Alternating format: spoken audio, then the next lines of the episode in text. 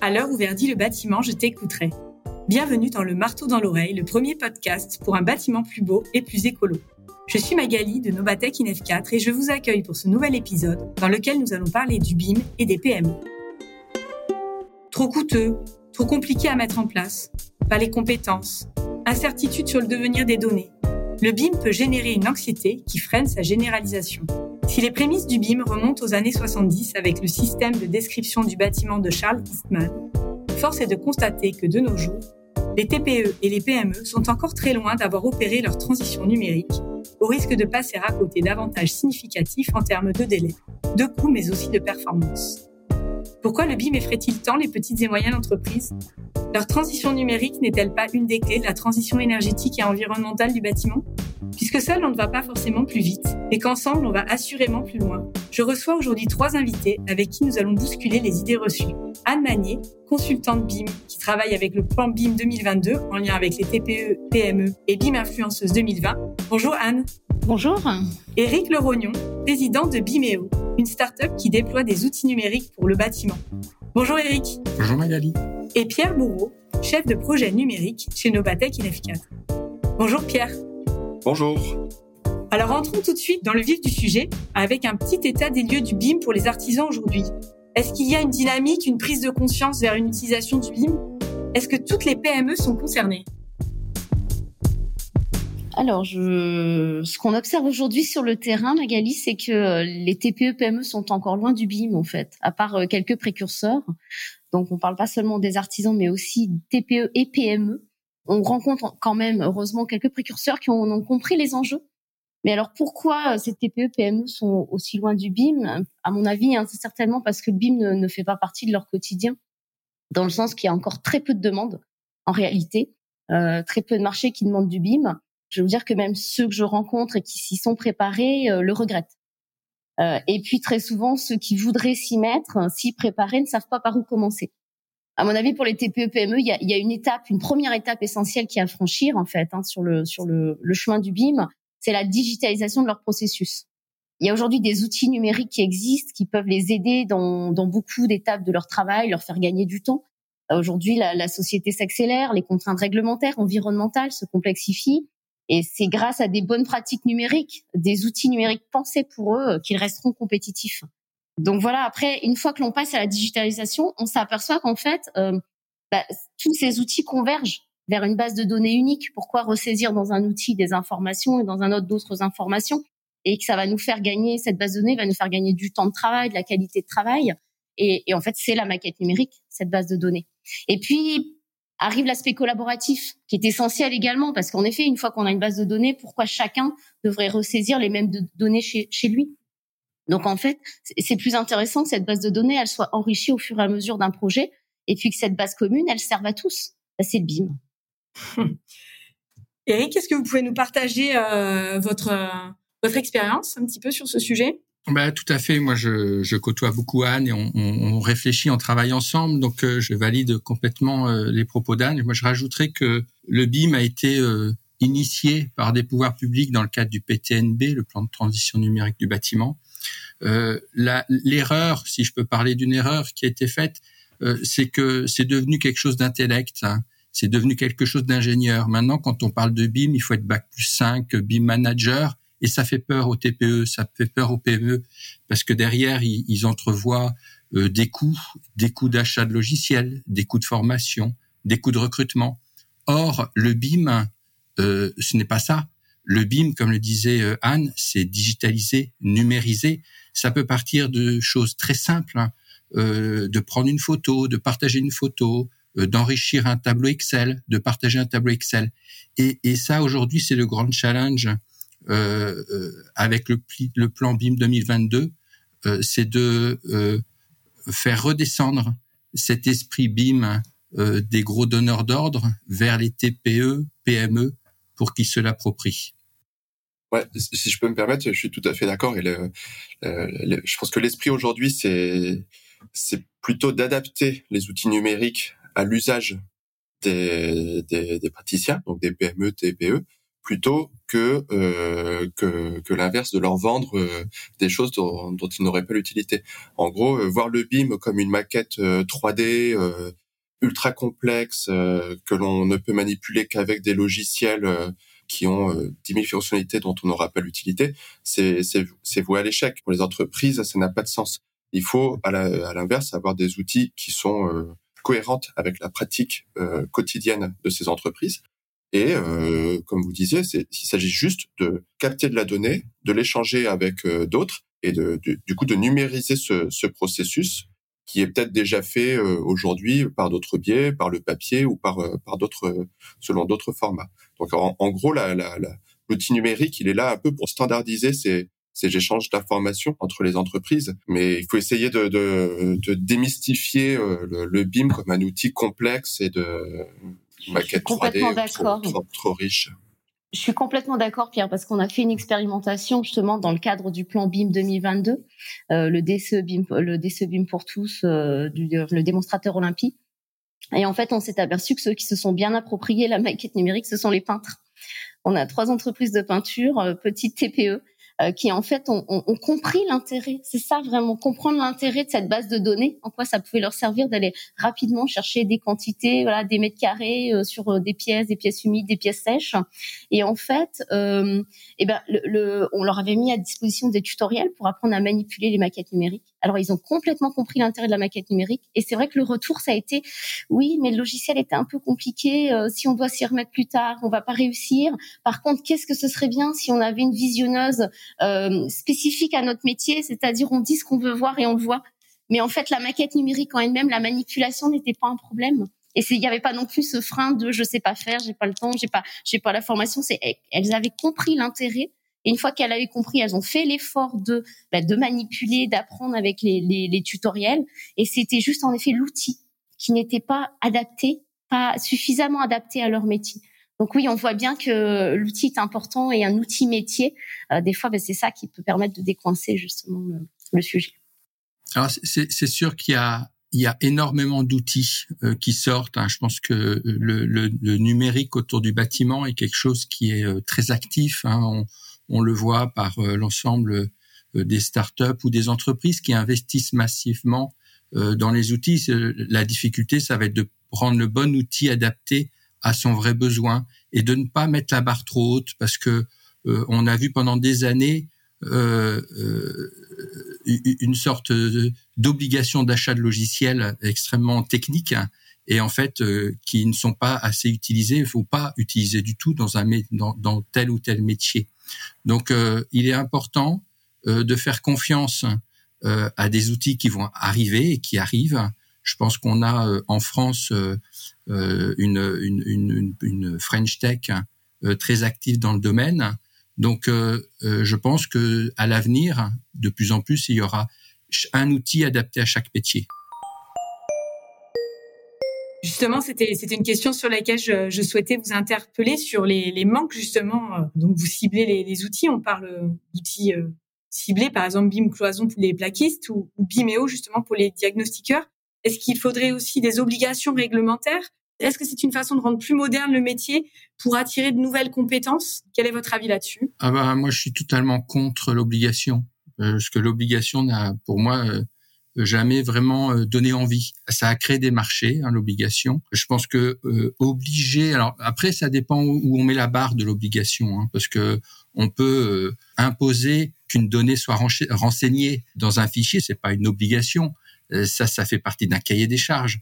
Je pense qu'on peut obliger, on peut imposer à ce qu'il y ait un cahier des charges très clair, très pragmatique et très exploitable.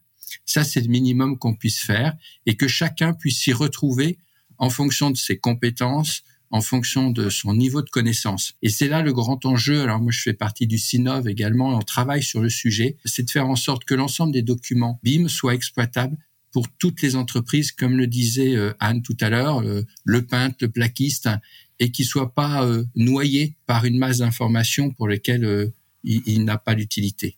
Alors moi, je, vais rebondir sur ce qu'Eric a dit ou Pierre, comme comme tu veux. vas-y, vas-y, Anne. Euh, donc, euh, par rapport à l'obligation, moi je rejoins, euh, je rejoins Eric. Hein, on, on, en effet, il, faut certainement obliger par, en fait, mettre des obligations plus en termes de résultats, en termes de, par exemple, oui, quand on fait du BIM, ben on fait du BIM, mais qu'un cahier des charges censé, un, un, un, cahier des charges, comment concret, faire du BIM pour faire du BIM, ça sert à rien. Euh, ce qu'il faut vraiment, c'est que l'aspect réglementaire soit plus, l'obligation soit plus. Donc, bah, si vous faites du BIM, par exemple, et eh ben à la fin, le, résultat finalement de la première phase, la phase de conception, qui est un DCE BIM, bah, que ce DCE BIM, vu qu'il y a de la donnée dans la maquette numérique et que vous l'avez structurée, et eh ben qu'elle sorte de façon à ce qu'elle serve les entreprises.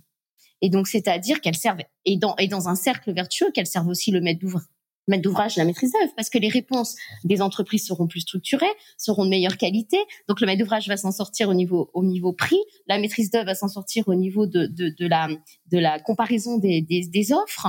Donc euh, c'est sûr que par exemple dire bah, le DCE doit sortir de qualité pour que les entreprises bah, elles perdent moins de temps aller fouiller un DCE, aller chercher des pièces, aller chercher des données, à vérifier que finalement les données sont pas cohérentes dans le dossier.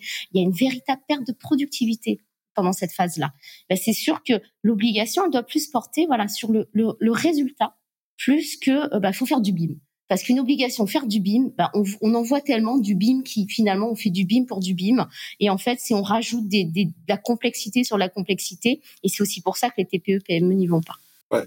Exactement. Alors, euh, je, je, pense que justement, si on si on passe par une obligation et, et, et, par cette logique de faire du BIM pour faire du BIM, encore une fois, on, va dire directement euh, droit dans le mur parce que le, les gens vont voir ça comme une contrainte.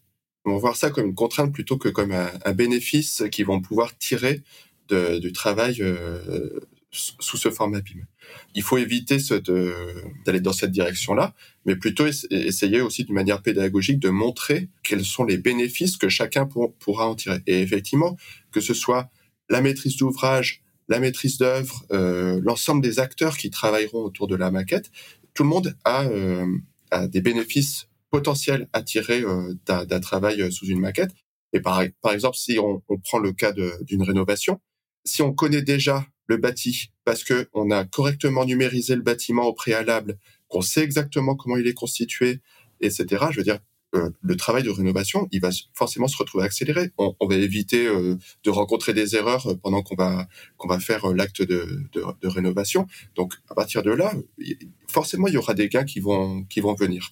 Voilà, ça c'est des exemples sur lesquels je pense qu'il faut essayer de, de continuer à, à expliquer à, à, et à démontrer que on a on a de, de gros potentiels via l'utilisation d'outils numériques. Ouais, je pense, je pense que euh, plutôt que de parler d'obligation, je parlerai de cas d'usage, parce que le BIM, en fait, il peut être utilisé dans tellement de, cas différents euh, que chaque cas est particulier. Je prendrai juste un cas qui est très d'actualité. Vous savez que la réglementation environnementale, la RE 2020, arrive, mais ça, euh, c'est naturellement que le BIM va s'imposer, parce que c'est une logique euh, de non-saisie des données euh, entre l'architecte, le bureau d'études et l'économiste, et que si les entreprises ne digitalisent pas leur process, comme le disait Anne en début d'introduction, mais ils vont perdre beaucoup de temps. Et en fait, là, de ce fait, le BIM devient un gain. Et on ne parle plus de BIM en coût, mais de BIM en gain. Et ça, c'est extrêmement important. Il faut changer ce discours de dire le BIM, ça coûte. Non, le BIM, ça gagne. Et il faut identifier tous les cas d'usage sur lesquels le BIM peut faire gagner de l'argent. Justement, euh, est-ce que c'est un véritable avantage concurrentiel, euh, le BIM, pour les TPE et les PME Est-ce que ça peut en être un, du moins? Ben, Je pense que le, BIM euh, structure les process et en structurant les process, crée des relations de fidélisation avec leurs clients, avec leurs partenaires. Une équipe qui s'organise autour du digital, qui crée des relations, qui utilise des outils, que ces outils parlent entre eux, eh ben on peut être garanti que cette équipe, elle est dans la durée, elle va prendre des marchés, elle va s'améliorer et elle va gagner de l'argent. Donc, euh, par ce biais, euh, la digitalisation des processus est un fort avantage pour les entreprises qui iront euh, dans, dans, dans, ces processus. je suis d'accord, Eric. C'est un gage de fiabilité, de qualité. Donc, évidemment, bah, c'est un avantage concurrentiel. Le client va, va nécessairement se diriger plus vers une entreprise dans laquelle il a, il a confiance et avec lequel il sait que voilà le, le travail est, est, de meilleure qualité. Euh, euh, les, les les documents reçus sont euh, sont plus fiables, plus cohérents. C'est c'est en effet euh, c'est un bénéfice pour l'avantage pour le, le, côté concurrentiel. Mm. Juste euh, par rapport à, à, cet aspect commercial, c'était le témoignage d'une d'une entreprise euh, avec qui j'étais en contact en, en, banlieue toulousaine. et, et, donc lui, il a fait cette démarche de passer au BIM. C'est un, un chauffagiste. Il a fait cette démarche de passer au BIM. Il me disait, mais quand je vais chez mes clients et que je leur, qu'ils peuvent visualiser aussi ce que je fais. alors ça, c'est un peu bête, mais en tout cas, ça, voilà, ça il y avait un côté un peu waouh aussi, et, du coup, euh, euh de un aspect euh, moderne euh, qui ressortait aussi euh, envers les envers ses clients. Et du coup, oui, il disait, c'est quand même un, un avantage commercial. Il y a il y a un petit effet qui voilà qui percute aussi pour pour les clients que que l'on va voir. Alors moi, moi j'ai l'expérience, euh, enfin l'expérience, j'ai côtoyé, mais je pense que Anne connaît euh, une entreprise qui y a, il y a de mémoire, il y a, il y a, déjà cinq ans, qui à Laval faisait la promotion. C'est un, une entreprise qui fait euh, des salles de bain, équipement de salles de bain. Vous savez que les, les, les, les vendeurs de salles de bain euh, ont un showroom qu'ils doivent refaire tous les ans parce que tous les ans la gamme elle change. Et, et cette personne avec euh, les compétences euh, sur Laval que l'on connaît par le Laval virtuel s'est fait accompagner pour créer une boîte virtuelle et il emmenait ses clients dans cette boîte virtuelle pour présenter la salle de bain du client avec ses modèles. Il est passé d'un taux de transformation de 40% de ses devis à 95% mais il a une rentabilité qui est exceptionnelle. Et ça, c'était un témoignage il y a quatre ans euh, d'une entreprise qui avait compris que à son niveau, le digital pouvait lui faire gagner beaucoup. je vois que notre podcast n'a jamais aussi bien porté son nom qu'aujourd'hui. Avec ce, j'entends que vous avez des travaux de, des travaux à côté de vous, euh, euh, Eric. Euh, voilà, le marteau dans l'oreille. Oui, bah, c'est, ça fait partie du bâtiment, hein, c'est ça. Euh, Exactement. ça nous met en immersion. on vient d'évoquer donc les avantages concurrentiels et économiques, mais d'un point de vue environnemental. Euh, inclure les artisans dans le BIM. Par exemple, sur la rénovation, on trouve énormément de TPE et de PME et dont on sait que c'est un enjeu majeur. Est-ce qu'on peut attendre une réduction des délais, une accélération de rénovation du parc? Et est-ce que les bâtiments seront-ils vraiment plus performants? Alors moi c'est un domaine que je sur lequel on, a depuis 3-4 ans travaillé chez Bimeo puisqu'on a déployé un outil de captation de la donnée qui passe par les plans euh, aujourd'hui, la rénovation est un enjeu très fort économiquement parlant pour les entreprises. Hein. On le voit avec euh, toutes les aides et les incitations qu'il peut y avoir autour de la rénovation. Et aujourd'hui, il existe des moyens pour numériser et pour apporter euh, un process à l'identique que le process du neuf pour engager la rénovation et faire en sorte que l'ensemble des acteurs puissent être attachés à une base de données partagée. Oui. Je pense qu'on a, on a déjà aussi évoqué un petit peu les, les, sujets autour de la RE 2020 sur cette partie environnementale, mais effectivement, euh, euh, alors je sais que Eric aussi avait fait des, des expérimentations en lien avec euh, une autre entreprise française, euh, Perenou, qui qui euh, qui fait de la, la simulation thermique et pour montrer aussi comment euh, on peut numériser un bâtiment avec euh, la solution Air2Build de, Vimeo et ensuite euh, passer dans le moteur de calcul de, de Pernou. Donc ça, c'est des exemples justement aussi avec des entreprises françaises qui font du développement numérique, comment on arrive à, à accélérer certains process et s'attaquer à ce vaste sujet qu'est la rénovation. Euh, nous, de notre côté, à Nobatech, on, on coordonne aussi le projet euh, européen BIM Foreign. Et tout l'enjeu est justement euh, de, voir comment un package d'outils numériques peut permettre aux entreprises de mieux numériser le bâtiment et, et surtout de voir que la, maquette numérique, enfin le, un modèle BIM, en rénovation, il a vraiment du sens parce qu'on peut explorer plusieurs options de rénovation. On peut les simuler selon plusieurs critères, critères de coût, critères euh, énergétiques, critères carbone, euh, euh confort, etc., etc. On peut aussi visualiser à quoi ressemblera le bâtiment final. Donc il y a, y a, y a aussi des, des gains potentiels très très forts euh, dans, dans l'utilisation d'outils numériques pour la rénovation énergétique. Donc oui, nous en tout cas, euh, à Nobatech, on y croit fort pour euh, euh, le, le, déploiement de ce genre d'outils pour accélérer la, la rénovation. Je, je, pense qu'il y, y, a une structuration des différents acteurs qui interviennent dans le bâtiment actuellement. Euh, on sait que dans la vie d'un bâtiment, il y a un certain nombre de personnes hein, qui connaissent plus ou moins bien euh, le bâtiment, et il y a entre autres une population qui sont les diagnostiqueurs. Les diagnostiqueurs sont aujourd'hui au centre de l'acquisition de la donnée parce que ils doivent euh, euh, réaliser des, des, des, diagnostics obligatoires, hein, les DPE, les diagnostics, et que ils ont compris qu'il faut qu'ils changent leur méthode de travail. Et aujourd'hui, ils sont sur des captations euh, assez euh, anciennes, sur le papier, et de plus en plus, ils se transforment vers le digital. Toutes les entreprises de diagnostic sont en train d'approfondir la façon d'acquérir la donnée pour ensuite la partager, euh, la transférer dans des outils de calcul euh, et, et, et, et, en être euh, au cœur de cette donnée. Donc, le diagnostiqueur euh, est un BIM euh, BIM capteur, on va dire, pour pour la rénovation. Juste. Ouais, juste, je voulais aussi dire, au-delà de, de, la rénovation, je pense qu'il y a, a d'autres enjeux, même sur la partie sur, sur, les défis environnementaux euh, liés au bâtiment. Mais euh, justement, quand on parle des diagnostiqueurs, un diagnostic ressources pour faire du réemploi, euh, je pense qu'il y a plein de cas d'usage en fait qui sont derrière les outils numériques. Il n'y a, pas que la rénovation.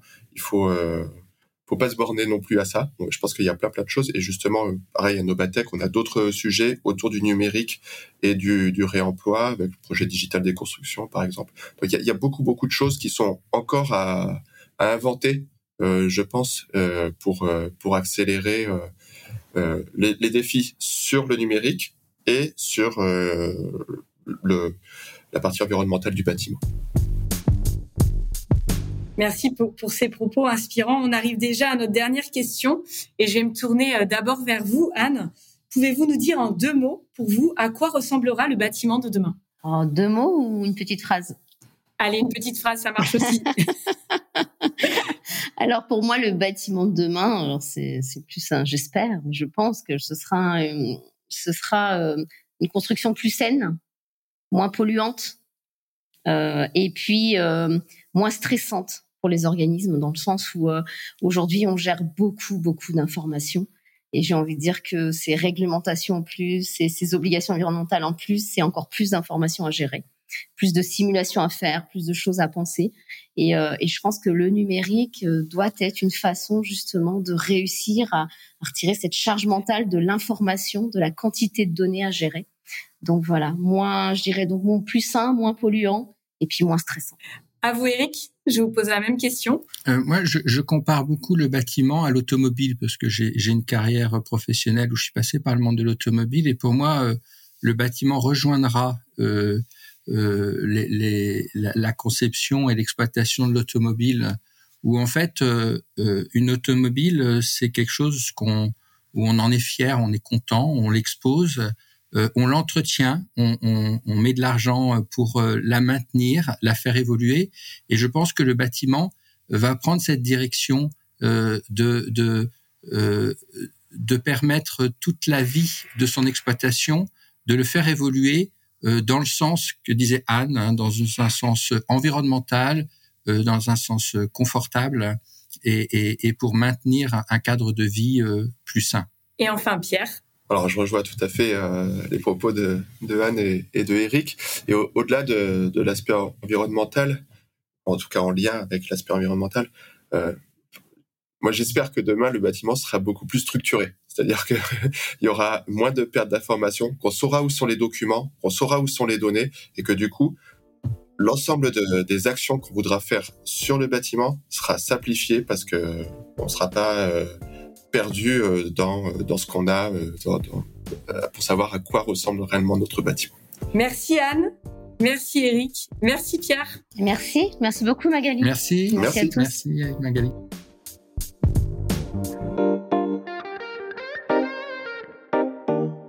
Osez le BIM et le numérique pour construire et rénover mieux et plus rapidement. Les TPE et les PME ont tout à y gagner. Une nouvelle ère pour le bâtiment s'est ouverte et il ne faut plus tarder. La transition énergétique et environnementale en sera la principale bénéficiaire. Alors, êtes-vous prêt à opérer votre transition? Merci d'avoir écouté cet épisode rendu possible grâce au soutien de la délégation régionale académique à la recherche et à l'innovation de Nouvelle-Aquitaine. Rendez-vous très prochainement pour un nouvel épisode du Marteau dans l'oreille, votre podcast pour un bâtiment plus beau et plus écolo.